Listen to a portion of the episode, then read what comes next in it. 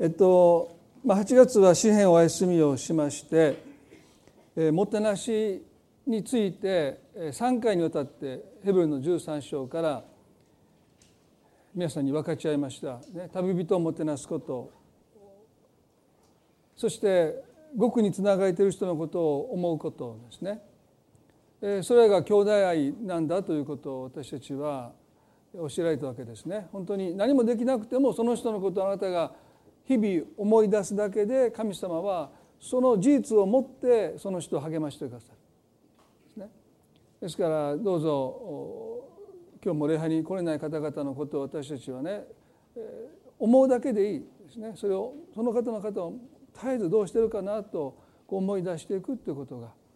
えー、すごくもてなしにつながっていくんだということですよね。で今日はまあ、そのことも少しあの関係しますけども、まあ、最近ですね、えー、最近というか先月7月の15日にこの「賢者の生活リズム」という本を書かれた健重松先生ですねの講演会が大阪であって私がその大阪の担当になって、まあ、あの突然頼まれたんですけどそれも。そして、え、平日ですから、まあ、人はあまり来ないんじゃないかということで東京では大きい会場だったんですけど大阪はね、まあ、大阪の人はねなかなか平日ね来ないんじゃないかな、まあ、日本で全然有名じゃないですし、えー、その本が出版されて直後でしたからね、えー、いやもう50人来たらもう十分ですから小さな部屋借りましょうみたいなもっと大きな部屋がいいんじゃないですか。いやもうそんな来ないと思いますとか言いながらですね私の方が信仰なくて。それで当日99人の方来られてですね もうま、満室だったんですけどもあの、まあ、なぜそんなにたくさん来られたか私よくわからないんですけども、まあ、でもとってもあのいい内容でですねでいつかそこの本の内容を話すというわけじゃなくて、まあ、エッセンスをお話したいなというふうに思ってました。でこのもともとの英語のタイトルは「God in my everything」God in my everything. すなわちね私の全ての中に神様がおられますという、まあ、直訳で訳するとそうだなと思うんですけども日本語のタイトルは「賢者の生活リズム」というですね。うまいなと思いますね。キャッチーというかですね、まあ、人々の関心をね買うようなタイトルになってるんですけどでももともとは「God in my everything」私の生涯の全ての領域において神様を経験するですね。で最近私はあの何人かの方からこんな質問を受けたんですね。えー、まあコロナ禍にその質問された方おられるかおられないかちょっと分かりませんけども、まあ、特に問題ある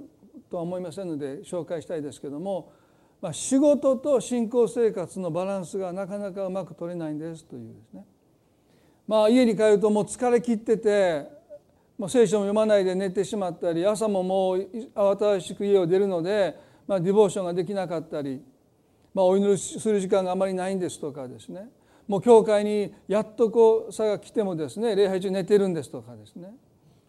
まあなんかこう仕事の仕事と信仰生活のバランスがなかなか取れないです、まあ、そういう悩み。おそらくそれは現代人というか、まあ、この忙しい日本に暮らす私たちにとって、えー、本当に礼拝のこの時間を私たちが確保するだけでも戦いがあるかもしれません。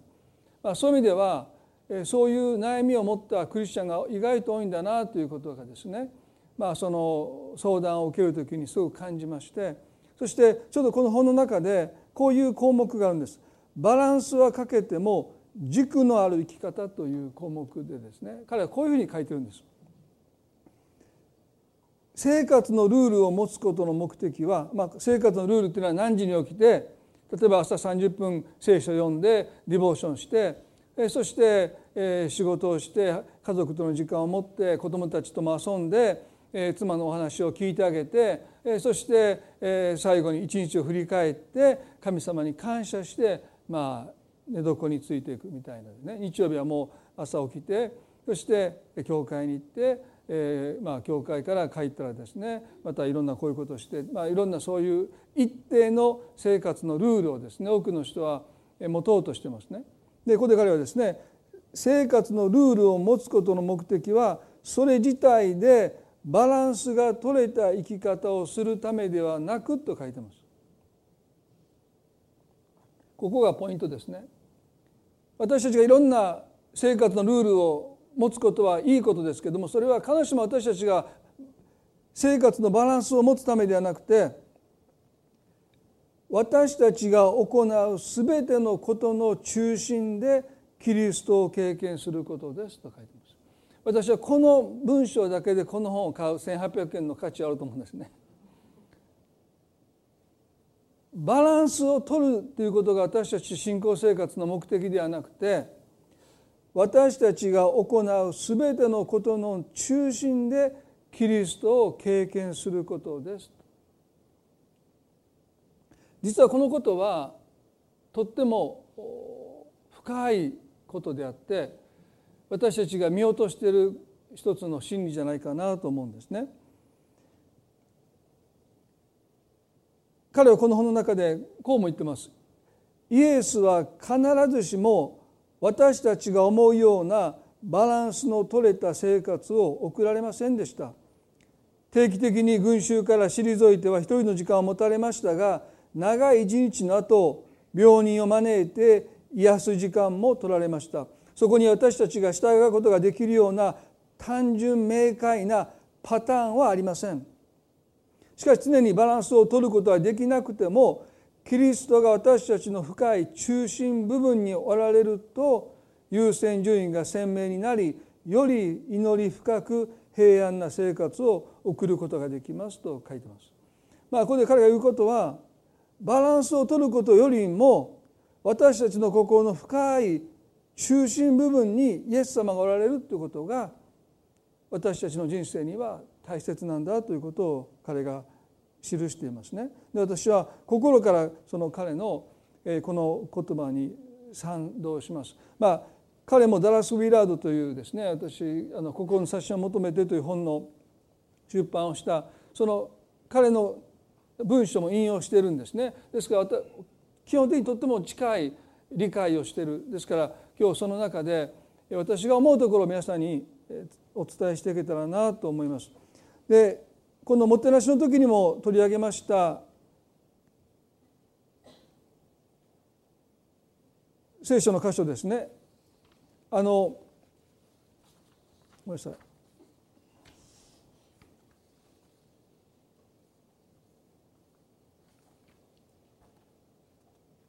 ルカの10章の39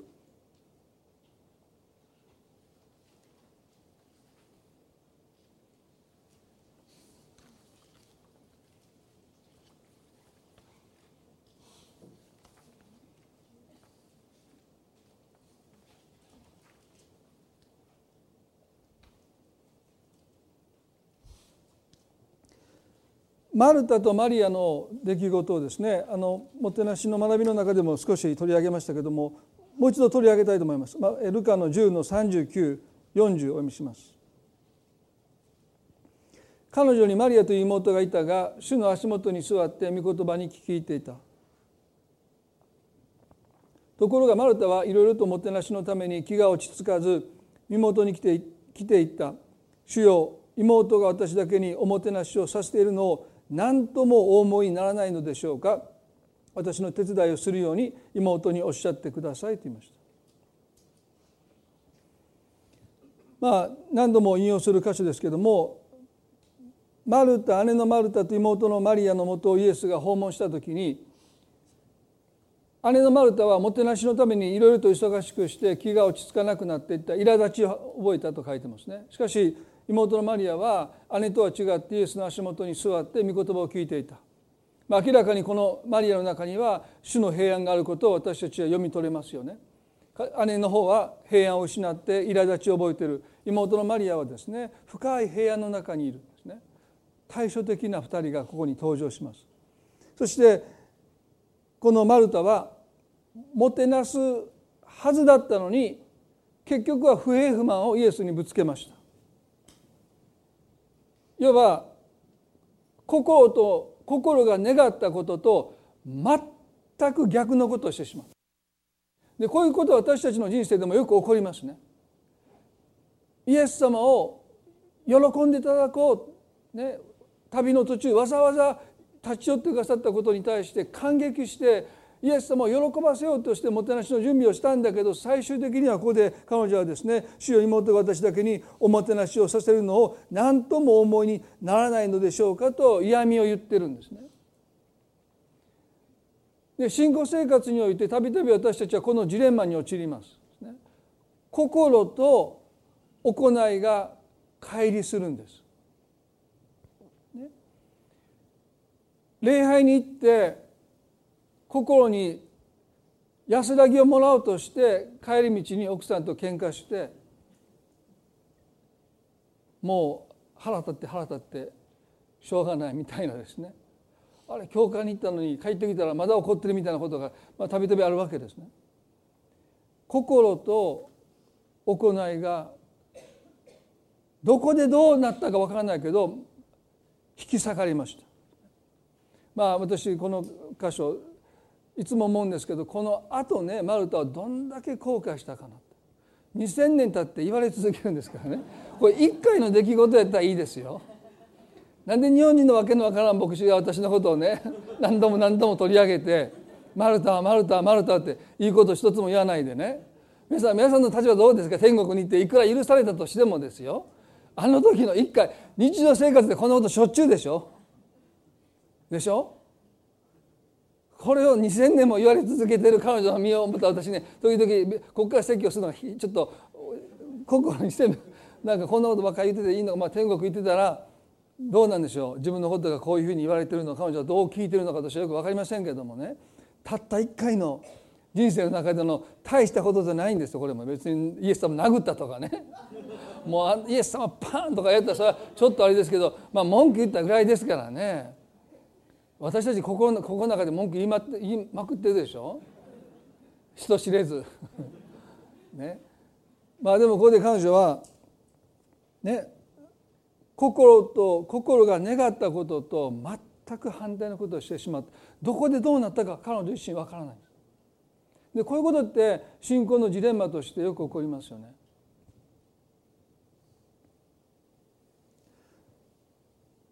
彼女が苛立ちを覚えた一つの理由は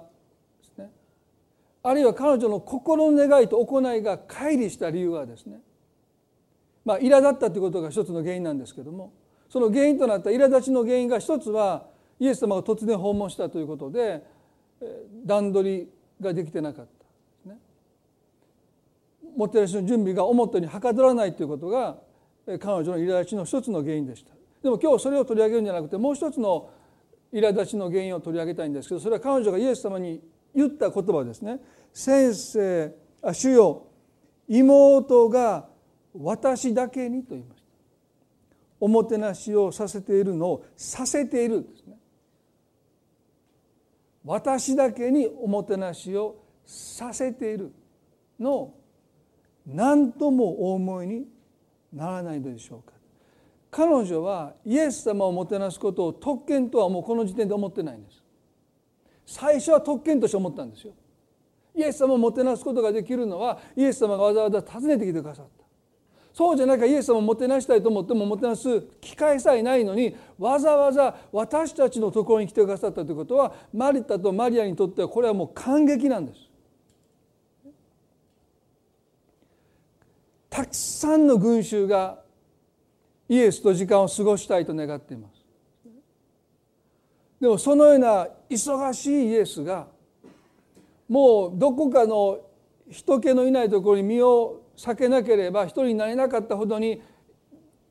ね、姿を見れば人々は問題を抱えて病を癒してください。いろんな悩みを携えてイエスのもとにやってくる。そういう忙しい人であった時の人であった。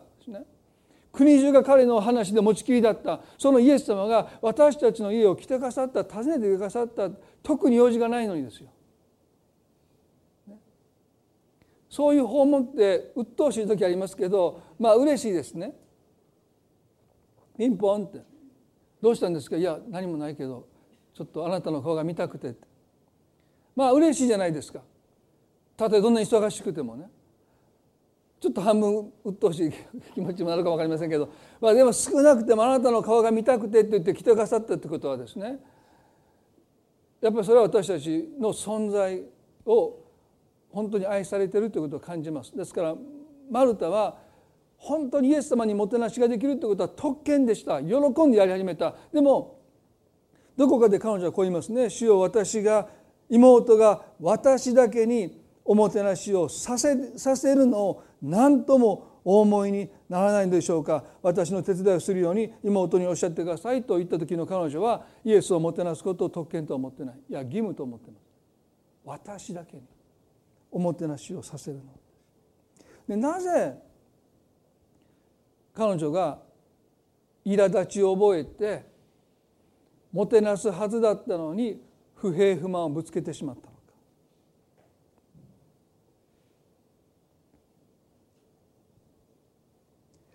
皆さんねここにヘブルの13章の2節で私たちが学んだ旅人をもてなすことを忘れてはいけませんと聖書に書いてますね。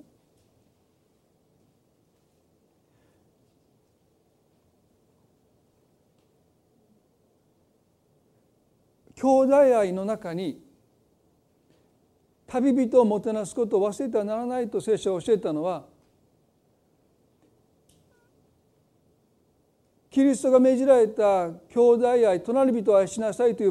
最も大切な戒め神を愛しあなた自身のように隣人を愛しなさいとイエスが聖書の中で最も大切な戒めです。それを行いなさいとおっしゃったクリスチャンにとって最も霊的な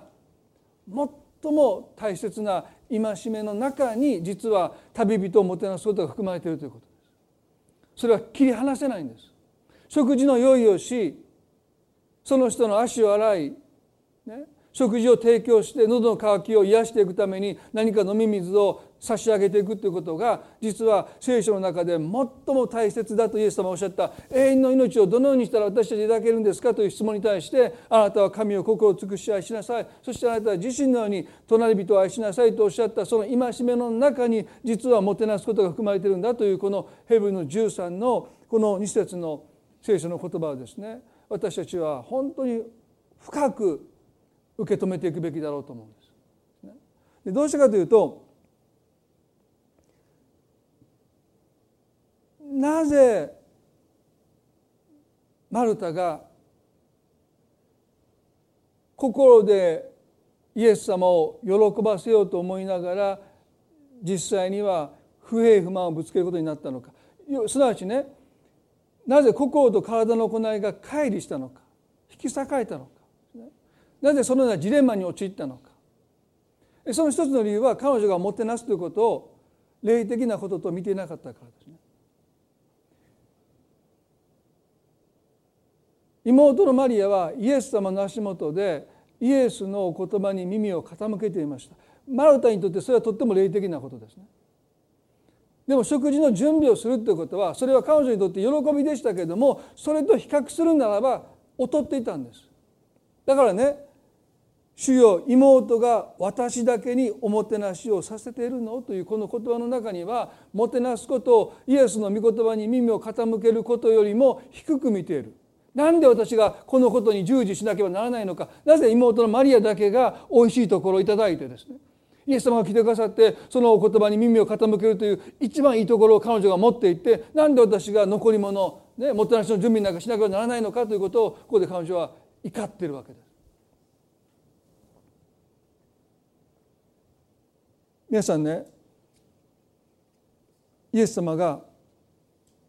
そのマルタに対して何とおっしゃったのか。ルカの10の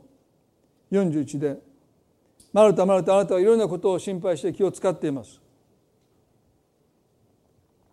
しかしどうしても必要なことはわずかです。いや一つだけです。マリアはその良い方を選んだのです。彼女からそれを取り上げてはいけませんとおっしゃった。で時々ねこの聖書の箇所を私たちはちょっと誤解して読んでしまう時があると思うんですね。どうしても必要なことはわずかです。いや一つだけです。マリアはその良い方を選んだのです。彼女からそれを取り上げてはいけませんと言いました。時々この箇所が語られる時ですね。姉のマルタはもてなすことを選びました。でも妹のマリアはイエス様の足元に座って御言葉に耳を傾けることを選んでるんですね。ですからどうしても必要なことはわずかです。いや一つだけですと言ったその一つとは何かというとイエス様の御言葉に耳を傾けることなんだと断定することはちょっとイエスが伝えようとしたことを私たちは誤解してしまう恐れがあります。もちろん御言葉に耳を傾けることはとっても大切ですけれどもここでイエスが一つだけだと言ったのはイエスの御言葉に耳を傾けるということではないということですね。もしそれが本当にたった一つの大切なことであるならば皆さんね1週間に1回教会に来るだけではダメですよ。でしょ？皆さん1週間の6日がどこにいるんですか？何してるんですか？毎日来て少なくても朝の9時から5時までは私の説教を聞かないといけない。でたった一つの大切なことなんですから。ね、それ以外のことはもうねどうでもいいんですよ。とイエス様おっしゃったでしょうか そうだとすると私は死んでしまいますもうね朝から晩まで説教なんかしてたらですねもううちの奥さんが怪我して説教した時でもう怒られてる時以来ですねもう説教はこの講談の中だけでしようとねもう説教臭くならないように努力してるわけですけどこのイエス様のお言葉に耳を傾けることは確かにこの時点でマリアが選んだことでありますけれどもイエスがたった一つのことと言ったことは何かというとそれはイエス様を心の真ん中に迎え入れるということです。それをマリアは選んだんだって。ですからね御言葉に耳を傾けるということを選んだというよりもイエス様が訪問された時にイエスをその家に招き入れたと同時にマリアはイエスを心の真ん中にイエスを招き入れた結果としてその結果としてイエス彼女はそこにひざまずいてイエスの言葉に耳を傾けてる。ですからねイエスの言葉に耳を傾けることともてなしをすることの優劣はないんです。どっちも大切なんです。もう一番イエスが言いたかったことは何にせよどちらを選ぶにせよマリアは私を彼女の心の真ん中に歓迎してくれたとイエス様おっしゃってる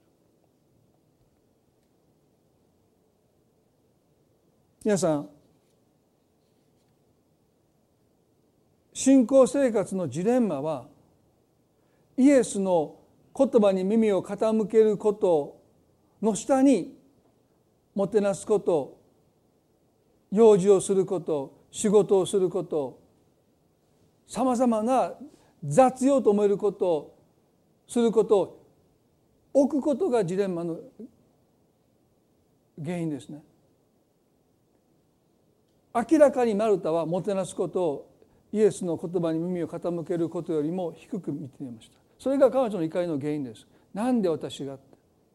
なんでマリアがイエス様の言葉に耳を傾けてなんで私がこんな食事の用意しなきゃならないのか明らかにマルタはですねマリアがおいしいところを持っていってる。自分は何でこんな準備をしなきゃならないのかと怒ってる。それはどうしても彼女にとってもてなしの準備は霊的なことではなくてイエス様の御言葉に耳を傾けるよりも明らかに劣っていたんですね。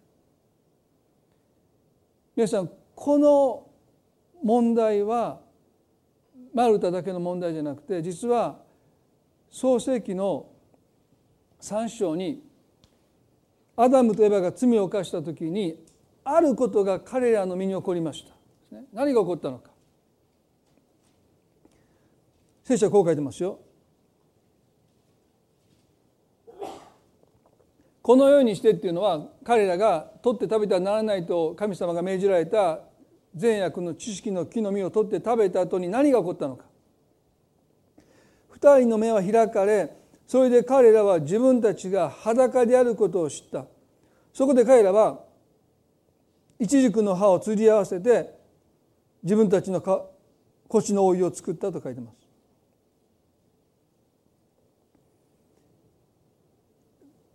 罪を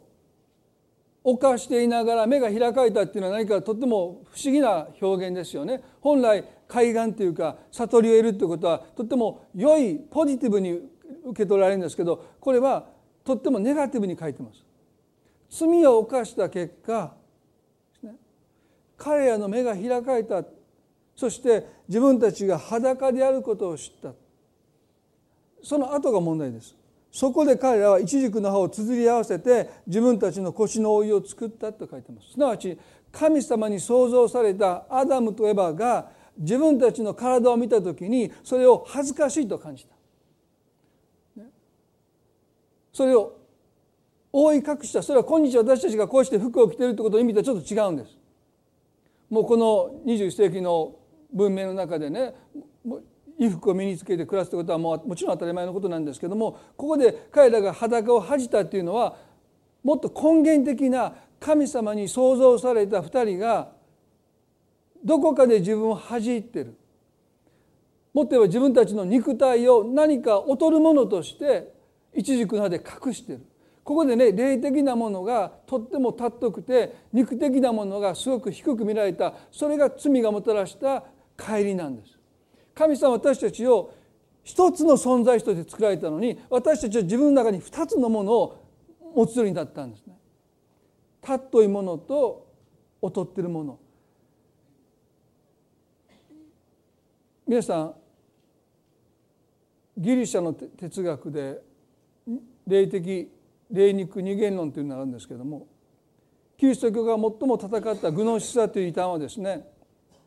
霊は清くて肉体は悪に属しているとおっしゃるんですね。だから心で神様を礼拝していたら行いで何をしても大丈夫だという教えなんです。もともと肉体っていうのは罪に属しているので私たちは心さえ神様のことを愛していれば私たちの行いはどうでもいいんだというそういう異端があったんですね。でそれが今日まで形を変えて浸透してきてますね。どこかで私たちはあのアダムとエバが自分たちの裸を恥じたように自分たちの肉的なことをですね何かそういうものを私たちがどこかで低く見ている。マルタは明らかにもてなすということを低く見ている。日々の雑用を霊的と思ってないです。イエス様の御言葉に耳を傾けること祈ること礼拝することが霊的なことであってそれ以外は霊的だと思ってない。皆さんね私が相談を受けた時に仕事と信仰生活のバランスをどうしたらいいだろうかという一つの疑問はですねどこかで仕事を霊的なものとして見ていないというですね仕事は仕事信仰生活は信仰生活とはっきりと分けてしまった。でももともと聖書はそこに何ら区別を持ってないんです。私たちは神の前に霊的な存在として創造されました。ですから私たちがすることは全部霊的なことなんです。でも罪が入ったことによってアダムとエバが自分の体の裸を一軸内で隠したことによって人は神の目に霊的な存在であるというその理解が失われてしまった。まあイエスの時代もしっかりですね。そして今日も牧師のことを聖職者という言い方をすることがあるんですね。まあ、私は個人的には使わないんですけれども清い職業ですね。でそういった考えの根底にもどこか清いものと清くないもの霊的なものと霊的でないものをはっきり区別する。ですから牧師という仕事はとっても霊的な仕事であってそれ以外の仕事は基本的には全部世俗というか世に属してるんだという考え方がこの今日にもあるんです。まあ私は牧師という職業が聖職だとは思わないんですけどもまあ神様の飯だとは思いますけどもね。でもどこかでそういう区別を持ってる。そして霊的なことっていうのはとっても限られてるんです。ディボーションすること教会に来ること賛美すること祈ること。でそれ以外は信仰的な歩みでは無関係です。もう世俗的なこの世の営みだという考えがどこかで私の中にあるんじゃないかなと思うんです。明らかにマルタの中にありました。もてなしをすることを彼女は霊的なこととは思ってない。ローマの7の24でパウロはね私は本当に惨めな人間ですと言いました。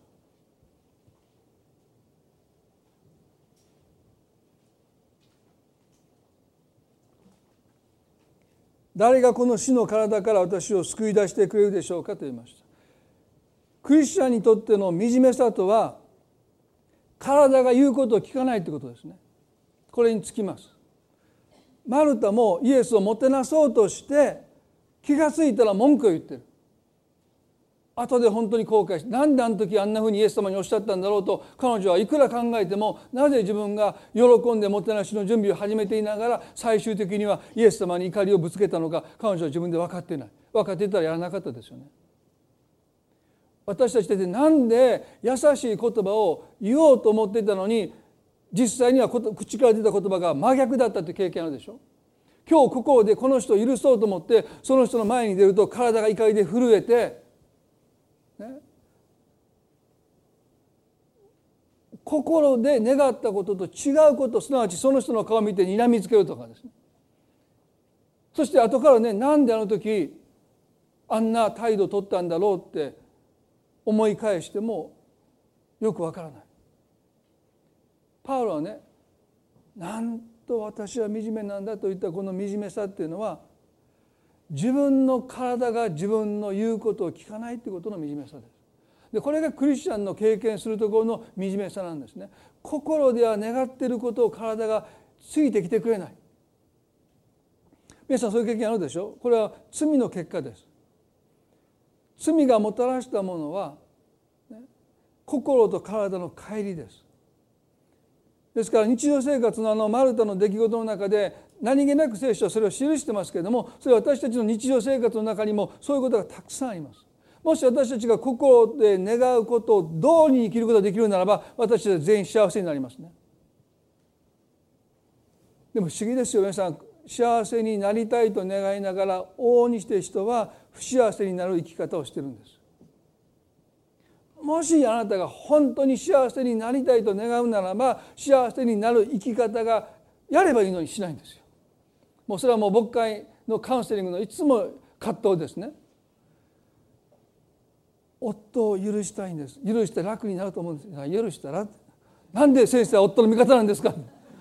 いやあなたが今夫を許した許して楽になるって言うから僕は許したらって言ってるんですよ。別に別にご主人からお金もらってるわけでもないしご主人からお願いされてるわけじゃなくて別に僕は中立ですよって言うんだけどいや先生は主人の方を持ってる。いやそういうことをもう牧師になってからずっと言われ続けてます。幸せになりたいって言うんだったら幸せになるような生き方をなさったらどうですか、ね、なんで先生はそんなこと言うんですか私のことは嫌いなんですか？いやいや幸せになりたいっておっしゃるからね。そうおっしゃるんだったら幸せになれる道はいくつでもありますよって。どうぞそういうことはもうやめてなさらないで。そういう習慣から離れて、ね、もう運動してください。ね、いやそんなできません。いやあなたは健康になりたいって。皆さんね不思議ですよ。深く考えないけどいかに私たちの心と体が乖離しているか。ですねそしてそれがもう当たり前になりすぎてマルタもそうですよ。それを特に問題として向き合ってないんです。なんでだろうと思うかも分かんない。でもこのパウロはこの後こう言うんです。誰がこの死の体から私を救い出してくれるでしょうかと言った後にローマの8の1ではねこういうわけで今はキリストイエスにあるものが罪に定めることは決してありません。なぜならキリストイエスにある命の御霊の原理が罪と死の原理からあなたを解放したからですと書いてます。皆さん私たちがイエス様を信じた時に、ね、何から解放されたのか私たちは知るべきです。それはね罪と死の原理から解放されたこれは永遠の滅びから救われたという意味ではなくて私たちの心と体を引き裂くその罪の力から私たちが解放されてここでね命の御霊の原理とは何かというと引き裂かれた心と体を一つにしてくださるのが命と御霊の原理すなわち神様の力です。罪の力は私たちの心と体を引き裂きました。なんと私は惨めな人間だろうというこの叫びをパウロに与えました。そして私たちに与えてます。でもね私たちがイエスを信じた時に神様が私たちにしてくださることはただ私たちを永遠の滅びから救ってくださるだけじゃなくて私たちの心と体を一つにしてくださって私たちが心で願ったことを体が従っていくようにその体を罪の束縛から力から解放してくださった。だからね私たちは心で幸せになりたいと思うならば体がついてくるようになっていくんです。これが私たちの希望です。ここで許そうと思った。でもかつてはその人の前で怒りに体が震えたその体がその人をハグしていくようになっていくんです。それも頑張って頑張って最初しないといけないかも分かんない。でもねすでに解放されてるのでちょっと頑張らないといけないけどもうそこには鎖がつながっていないのでね体がなかなかついてこないんです。でもね鎖につながれてるのともう鎖が切れてるのは全然違いますよ。でしょ？なかなかもうハグしようと思ってもそのハグがもうなかなかできない。ですねもうまだ震えてるんですね。この手が出るに違うかなみたい。なもうやめてやめときな、ね、でもね罪の奴隷であった時は本当に鎖につながれているので私たちは神の御心を行うことができるので書いてます。でもねイエスさんを信じた時にこの罪の鎖は私たちが気づこうが気づく前が完全に切り取られた断ち切られたので体はやがて私たちの心に従ってくるんです。心で許そうと思ったら体が自然とその人を抱きしめてるんですね。これが私たちの希望です。クリスチャンの喜びは体が心にちゃんとついてくる喜びです。幸せになりたいなと思う時に私たちが幸せになれる生き方を体がちゃんと選んでいく喜びです。これが救われたものの喜びなんですね皆さんねこのことは私たちにとっても大切なことを教えますよ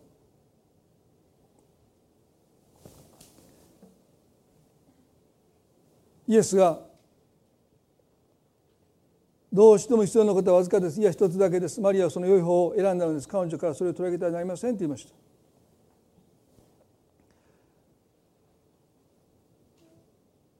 ここでマリアはとっても深い平野の中にいることが私は読み取れますよね。彼女の中に苛立ちもないし怒りもありません。とっても深い平安の中に彼女がいたのは彼女の心と体が一致しているからです。イエス様が訪問してくださった。そして彼女はイエスを心の真ん中に迎え入れました。すると体は自然とイエスの前にひざまずいてその言葉に耳を傾けてる。御言葉を聞かなきゃダメだって言ってやってるわけじゃないです。まず心にその真ん中にイエスを迎え入れた時に彼女の体が今すべきこと今神様が望まれていることに従っていくんです。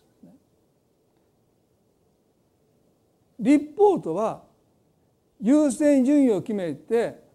やらないといけないことをやっていこうとするのが立法です。ですからクリスチャンがあまり優先順位を決めすぎてあれもやらないといけないこれもやらないってやりすぎると結局私たちは挫折感と在籍感を抱えるんです。ディボーション1日1時間しないといけないってそういうふうに決めてしまうとできなかった日はどこか私たちは心を責められます。でもね大切なことはディボーション大切ですよでもね何よりも大切なことイエスが一つだと言った本当に大切なことはイエスを私たちが心の真ん中に迎え入れてるかどうかです。でその時に私たちの体は神様が願っていることに従うようになっていくんです。でそれはね時にはもう家族のことを顧みないであることに没頭するってことが含まれます。マリアはねイエス様をどこかもてなしをしなければならないとは思ってたと思います彼女も。でも彼女がイエスを心の真ん中に迎えた時に今は何もかも横に置いてただイエスの足元に自らを座らせるということがイエスの願いだということそのことに彼女の体が従っていくんです。ですからマルタの言ってることは最もなんです。常識的なんです。でできたらすべきことなんです。でも優先順位を決めるのは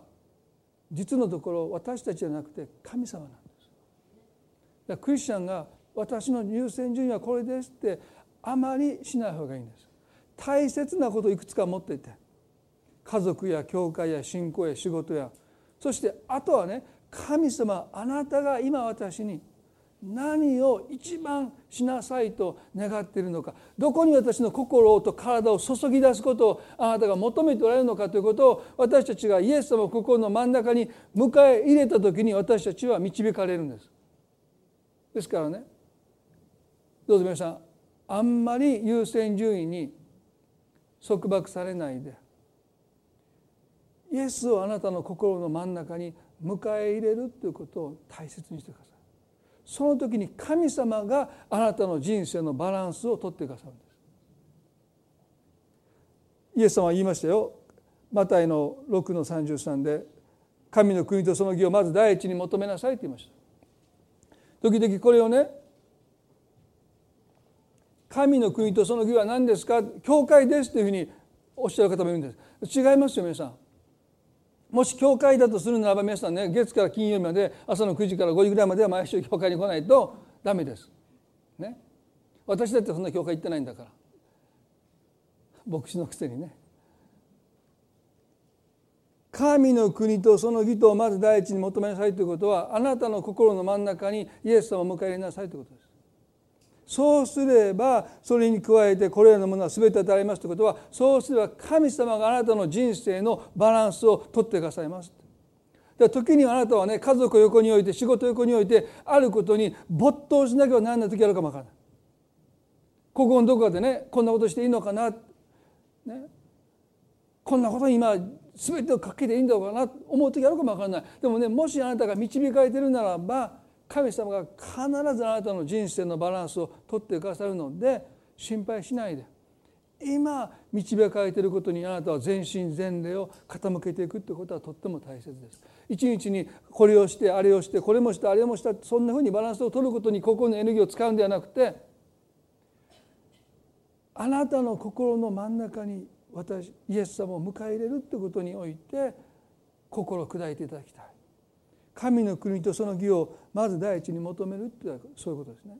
大切なことはね皆さん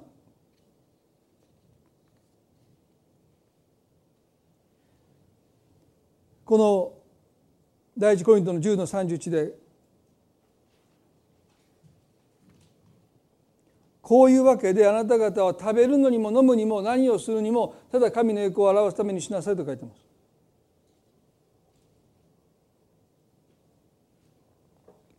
私たちが理解すべきことは私たちがイエス様の救いを受けた時に心と体の乖離は一つにされて私たちは神の目に霊的な存在になったということは私たちがすること全部が霊的なんです。あなたが朝起きていや夜眠ってることも実は神の目には霊的なことです。皆さんそれは信じますか？今日皆さんね8時間寝たら1時間祈れなくても8時間を寝たんですか？らね？もう十分ですよ。霊的な営みを。12時間寝て今日ここ来た人はねもう十分すぎます。だってダビデはこう言いました。私はね身を横たえて眠るって。もし皆さんがねあなたの言葉が聖書にもし記されて後世の人がその言葉によって励ましを受けるためにあなたにとって霊的な営みとは何ですかと言われたら私は膝をかがめて、ね、あなたに賛美の生贄を捧げますって書いた方がかっこいいでしょ？でもダビデはね私は身を横たえて眠る。なんであんたが寝ることを私たちは読まなあかんねん。もうこの歌詞を読むために思いますよね。でもたびたび書くんです。私は眠ります。それ勝手に寝たいんですよ。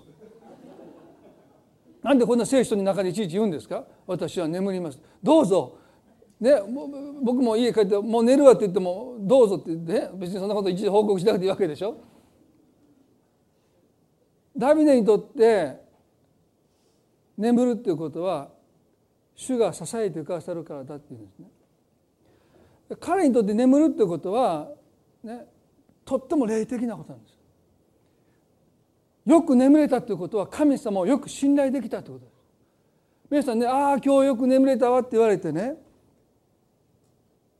よかったね神様を信頼できてっていう反応を聞いた方いますか？多分ほとんどいないと思うんです。よっぽど疲れてたよねとかね。体が休まってよかったねっていうことしか言わない。どうですか？ああ今日よく眠れました。いや神様を信頼できましたね。よかったねなんていう評価を聞いたこと多分うちの奥さんぐらいしかないんじゃないかと僕ぐらいしかそこの評価をしないんじゃないかと勝手に思ってるんですけどね。まあしませんけど、まあ、大体の場合ですね疲れてたんちゃうとかですね。枕がちょっとあれやったんちゃうとか全然関係ないしもう眠ることと霊的なことが全然切り離されてますよね。でもダビデはそうじゃないんです。主が私を支えてくださるからだからね彼が朝目が覚めた時にねああ今日はよく眠れたと本当に神様が私を支えてくださってた。彼にとって8時間眠れたということはこれはね霊的な営みなんですね。聖書はこういうわけであなた方は食べるのにも飲むにも何をするにもただ神の栄光を表すためにしなさいって書いてます。食べるにも飲むにも何をするにもただ神の栄光を表すためにしなさいって皆さんねなぜパウロがコリントの教会に食べるのにも飲むにもっていうふうに書き送ったのかですね。それはあの食べることと飲むことと信仰生活があまりにも乖離していてですね彼にとって食べること飲むことは全然信仰生活とは別だったんです。神の栄光を表すなんて考えたこともないので彼らの飲み食いには堕落が混じっていました。宝刀が混ざり込んでいました。まさかそんなことで神の栄光を表すなんて考えてもない。皆さんね食べることにおいて飲むことにどうやって私神の栄光を表すんですか？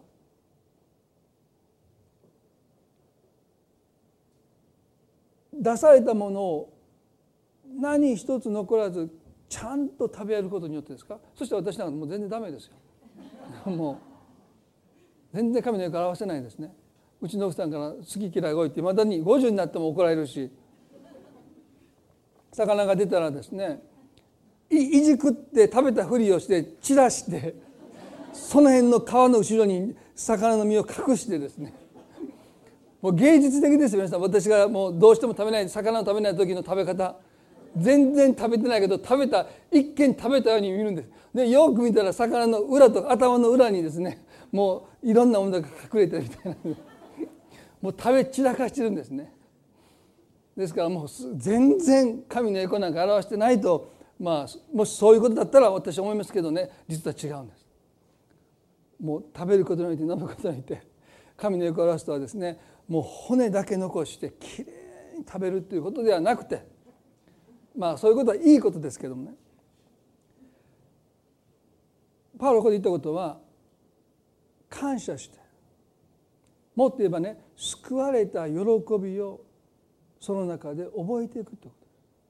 ちょっと大げさに思うかもしれませんね。いちいち食べることにおいて飲むことにおいて、まあ、感謝のお祈りは捧げますけども神の栄光ってのはちょっと重く感じますよね。でもね重くないんですよ。私たちが、ね、食事を楽しむっていうその中に本当に救われた喜びそれを私たちが感謝して楽しんで食事をするということが実は神の栄光を表すことなんですね。ですからね体にいいものだけを食べますというのはダメです皆さん。と私は思います。もうあんまり美味しくないけど食べてる時も誰かねそんなこと言ってる人いたんですね。この教会の人じゃなくてね。体にいいものだけを食べるので食事を楽しむってことはありませんって。僕それ聞いてねいやそれは違うと。神の栄光を表すということは体にいいものを取ることじゃないんです。それは間違いじゃないですよ。でもね楽しむっていうことが喜ぶっていうこと。だから救いの喜びっていうのはですね必ず私たちの中に楽しむっていうものをその実りとしてその実を結んでいかなければ私たちは食べることにおいても飲むことにおいても神の栄光を表してないんです。だから皆さんどうぞ B 級食品を食べたい時は B 級グルメですね。食べたい時は何の在籍感もなく救いの喜びを表す表現としてお好み焼きをたこ焼きをもっと食べていただきたいと私は思いますね。子供の時もね毎週土曜日はねたこ焼きでしたようちの家。もうどうでもいい話ですけど。毎週土曜日おばあちゃんがたこ焼きを焼くんです。でもね焼くのが遅いでしょ。こんなちょっともう昼ご飯が長い時間。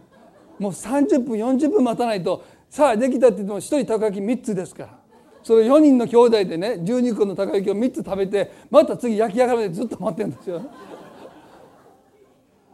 まあどうでもいい話ですけどね。でもね食べることにおいても飲むことにおいてもそして何をするにもただ神の欲を表すためにしなさいっていうのはね私たちが本当に救われた喜びを持って神の欲を表していくということは私たちは何をすることにおいてもそれを喜び楽しむということを私たちが選び取らなければ義務的にだからね私だけがというあの時にもう神様の欲を表してないんです。もしマルタがね私だけにこんなおいしい思いをさせてくれたさせてくれてる妹にイエス様ねぎらいの言葉を述べてくださいって言ったらね彼女はねもう神の欲を表したと思いますよ。でしょ？こんなこと私だけがしてていいんですか？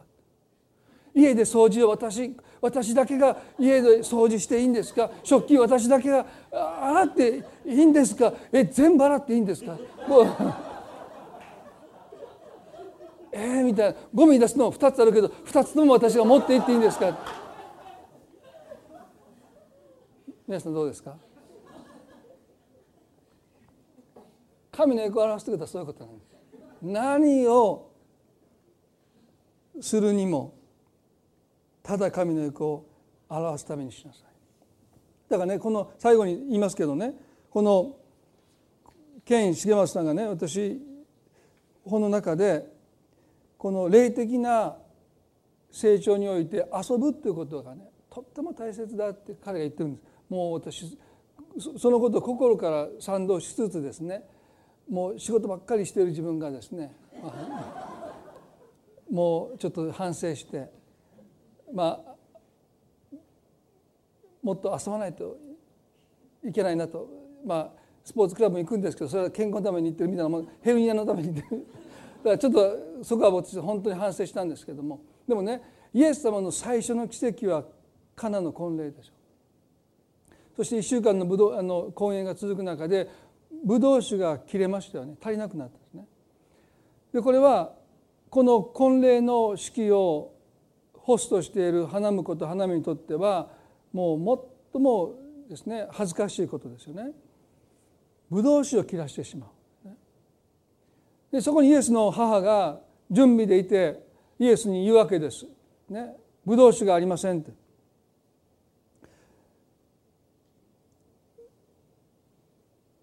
この時イエスは最初の奇跡として病病の人を癒したわけでもない悲しみ憂いの中にいる人を慰めてその憂いや悲しみから解放したわけでもないどんちゃん騒ぎをしているゲストをもてなすためのブドウ酒。それが足りなくなった時にイエスは最初の奇跡として水をブドウ酒に書いてくださった。何のために？このブドウ酒何のためにですか？あのサマリア人がね強盗に押されて血を流して倒れてる人にブドウ酒を注いだために使うんですか？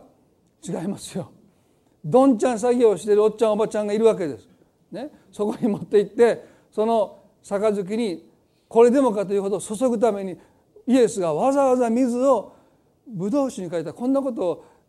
真剣に説教してていいのかなと思いますけどある人が聞いたらそっとするようなねでもね最初の奇跡はそうだったんです。要はね楽しむためにブドウ酒をイエスは水をブドウ酒に変えるという奇跡を持って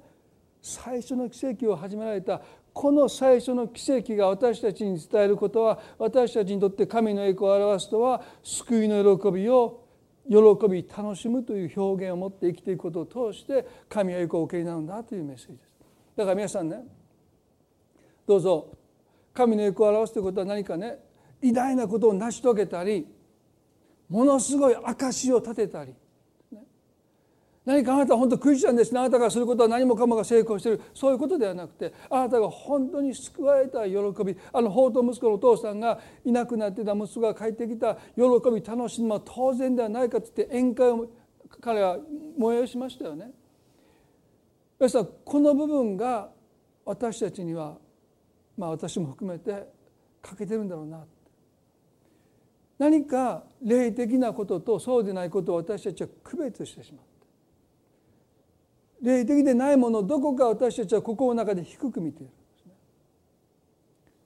でも命の御霊の原理は私たちの心と体を一つにして今や私たちは神の目には霊的な存在ですあなたがすることは全部神にとっては良くも悪くも霊的なことなんですですから食べることにおいても私たちはとっても霊的に反する食べ方があるんですそれは暴飲暴食というわけじゃなくてですね感謝して食べない。例えば体にいいからといってもう苦虫を噛みつぶしてうんって飲み込んでる。それもやっぱり僕はね体にいいでしょう、ね、鼻つまんで水でもう食べ物を体の中に流し込むのは健康にはいいかも分かんないけど。でも神様の栄光を表していくってことにおいてはちょっと違うんじゃないかな。私はやっぱり楽しみ喜んでいく。どうぞ皆さんの生活のありとあらゆる事柄が霊的なことであってそこには何の神の目には優越がない。聖書を読むことも賛美することも祈ることもとっても大切です。でも同時に遊ぶことも運動することも会話することも食事することもそれは神の目にとっては霊的なことであって私たちが求められているのはその中にあって神の栄光を表していることなんだということ。皆さん私たちは私たちの生活の全てをもってね神の栄光を表したい。そのためにはねどうぞあなたが今なさることの全てのことの中にイエス様を招き入れていただきたい。礼拝する時だけじゃない。お祈りする時だけじゃない。食事を用意する時もどうぞあなたの心の真ん中にイエス様をあなたが迎え入れていくならば。それが神への奉仕だし神の栄光を表していくんだそれは別にね特別に何かをするという意味じゃないんです。イエス様があなたの人生のありとあらゆる領域において歓迎されているということです。迎え入れられているということです。そのことを私たちはもう一度覚えていきた。いとっても限られた霊的な行いの中だけでイエスを招くんじゃなくて、車を運転する時もイエス様どうかこの車の運転を守ってくださいと祈るだけじゃなくて車を運転することの中においても私たちイエスを心に招いていく、ね、そしたら多分横切られてもカッと来ないと。カッとくる時は守りは祈ってるけどイエス様がこの真ん中にいるわけじゃないということですね。ですからね一つのチャレンジですよ私たちのありとあらゆることの中にイエスを招いていきたいそれが神の国とその義をまず第一に求めていくという生き方です。教会じゃないあなたの生活のありとあらゆることの中にどうかイエス様がいつも歓迎されますように一言お祈りします。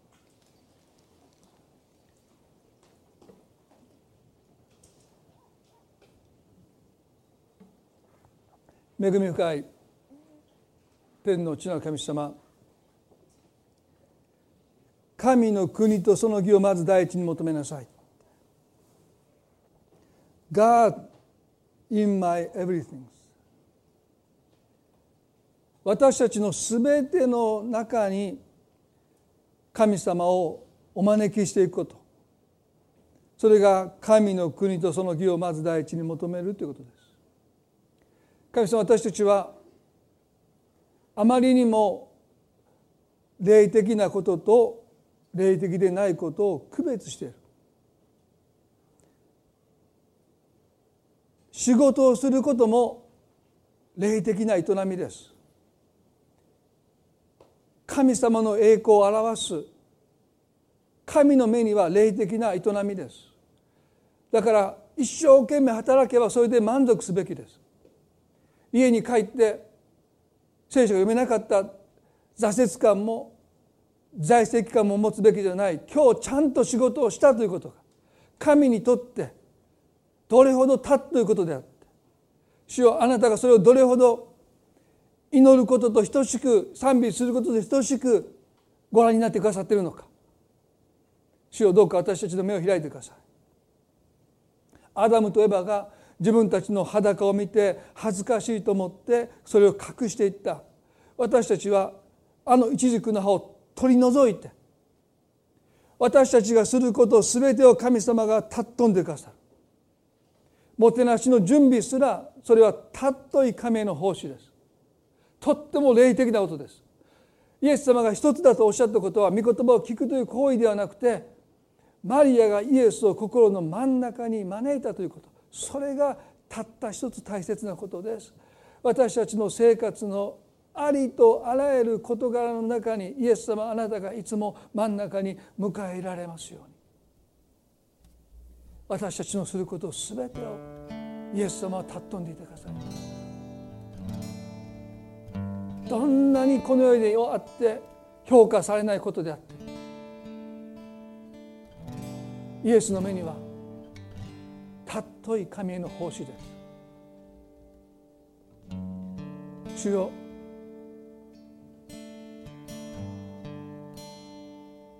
あなたが私たちをご覧になっておられるその目線で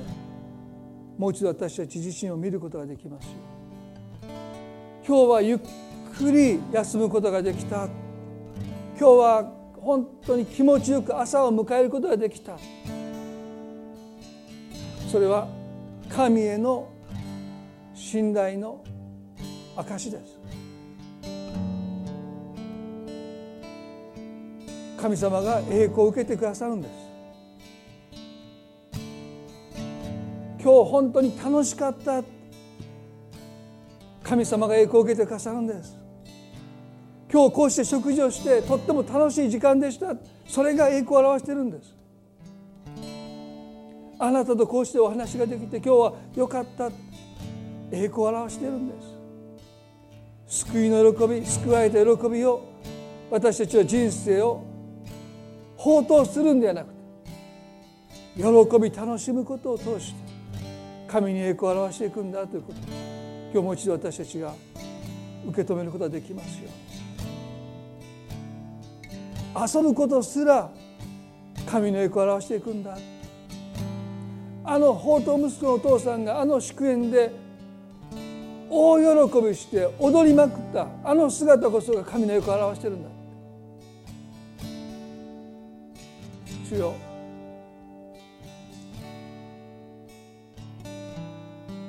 信仰生活と仕事のバランス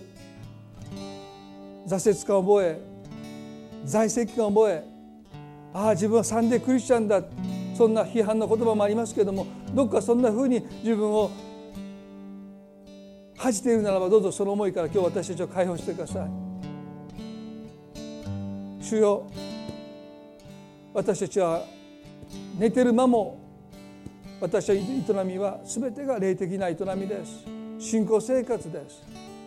私たちは十分信仰生活を送っています。主よその中で御言葉を読み祈り礼拝できますように。どうぞ私たちをこの罪の力がもたらした心と体の帰り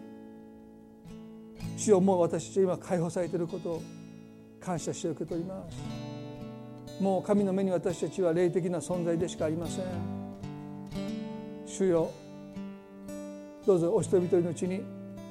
今日さまざまな劣等感から挫折感から在籍感から私たちを解放してくださって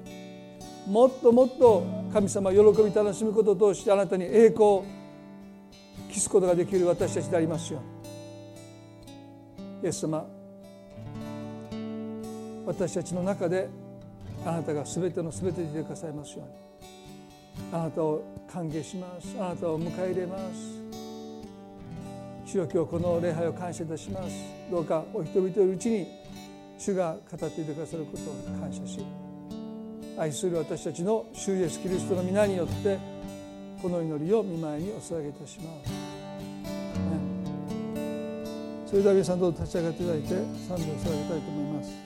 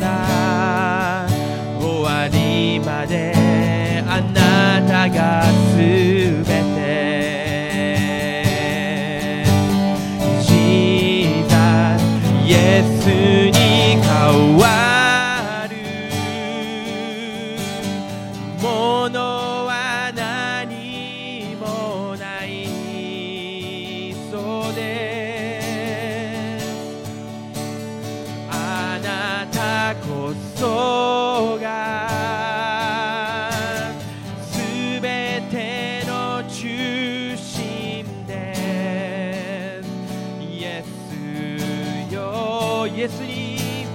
Yes.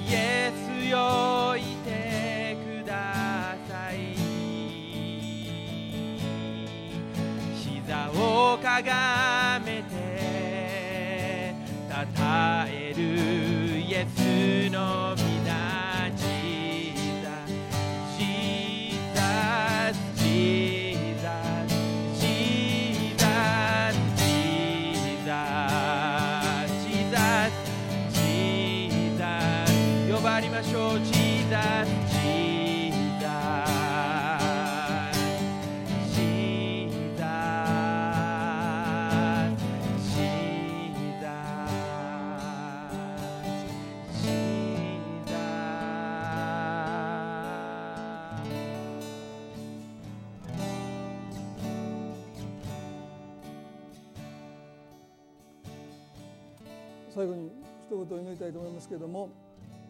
皆さん私たちもマルタのように喜びで始めたことが喜びが失われて不満になったり怒りになったりなんで私だけがという思いに私たちが簡単に陥りますね。今日どうか神様あなたの心を探ってくださって喜びを失ってしまった大切なこと。喜びを神様今日取り戻してくださるように祈りたいです。どうかあなたがそのことをするときに救われた喜びがあなたの心に満ちてくるように。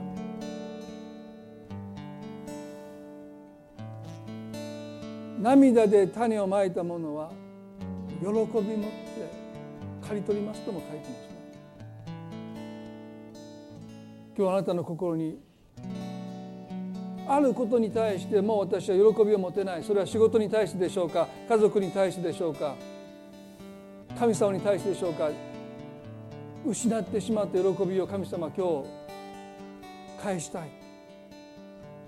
ダビデも言いましたね。喜びを私に返してください。どうぞ皆さん目を閉じてくださって構いませんね。どうぞ皆さんもし今日このメッセージを聞いていて本来そこにあったはずの喜びが今失われてるなと感じることを説教の中でもし気づかされたり示されたりされた方はね今日祈ろうじゃないでしょう。神様どうぞ。救いの喜びを私に返してください。もう一度それを喜びとして楽しんでできますようにとそのような事柄がもしあなたの人生で今日気づかされたならばですね今日今最後に祈りたいです。どうぞ目を閉じたままで結構ですので何か私は喜びを失ったものがあると今感じる方それを今日取り戻したいと願う方はですね一応目を閉じたまま手を挙げて示してくださいます。からあなたのために祈りたいですね。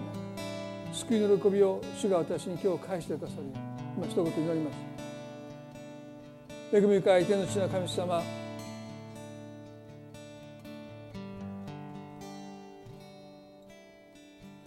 私たちが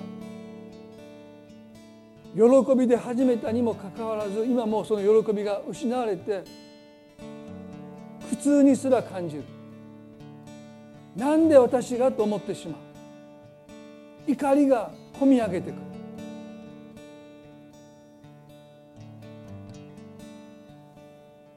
神様そのことの中にあなたを見失ってるからです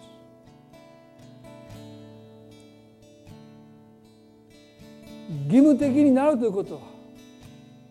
もうあなたをそこに見ていないということです。あなたが喜んでいてくださる顔を私たちが見失っているということです。主よもう一度私たちはそのことにおいてイエス様を真ん中に迎え入れてイエス様を喜んでいてくださることそれが私たちの喜びです。こんなことでもイエス様がよう喜びしてくださる。あなたが喜んでいてくださるそのお姿を私たちがもう一度取り戻して。どうか喜びが回復しますように。嬉しくて嬉しく感謝の思いが枯れてしまった心に今湧き上がってきますよ自己憐憫を私たちから取り去ってください。私だけがこれが特権に今日変わりますよこれは私たちの努力じゃできません。神様あなたが心の真ん中に来てくださる時に私たちは変えられてきます。私たちにできることはもう一度心を開いてイエス様あなたを歓迎することです。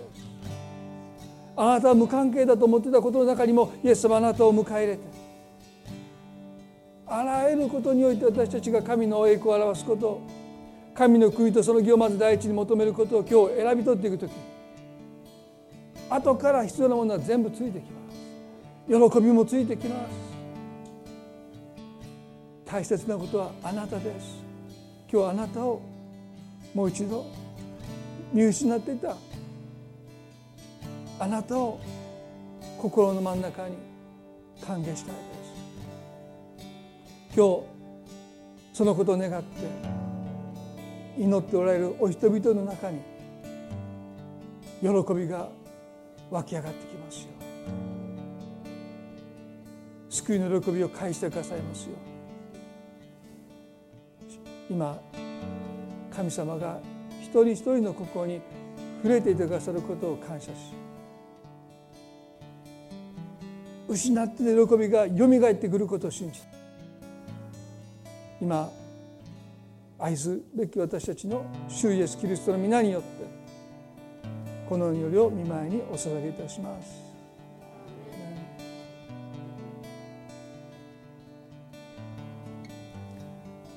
それでは今朝の礼拝これで終わりたいと思いますね。互いに挨拶を持って終わっていきたいと思います。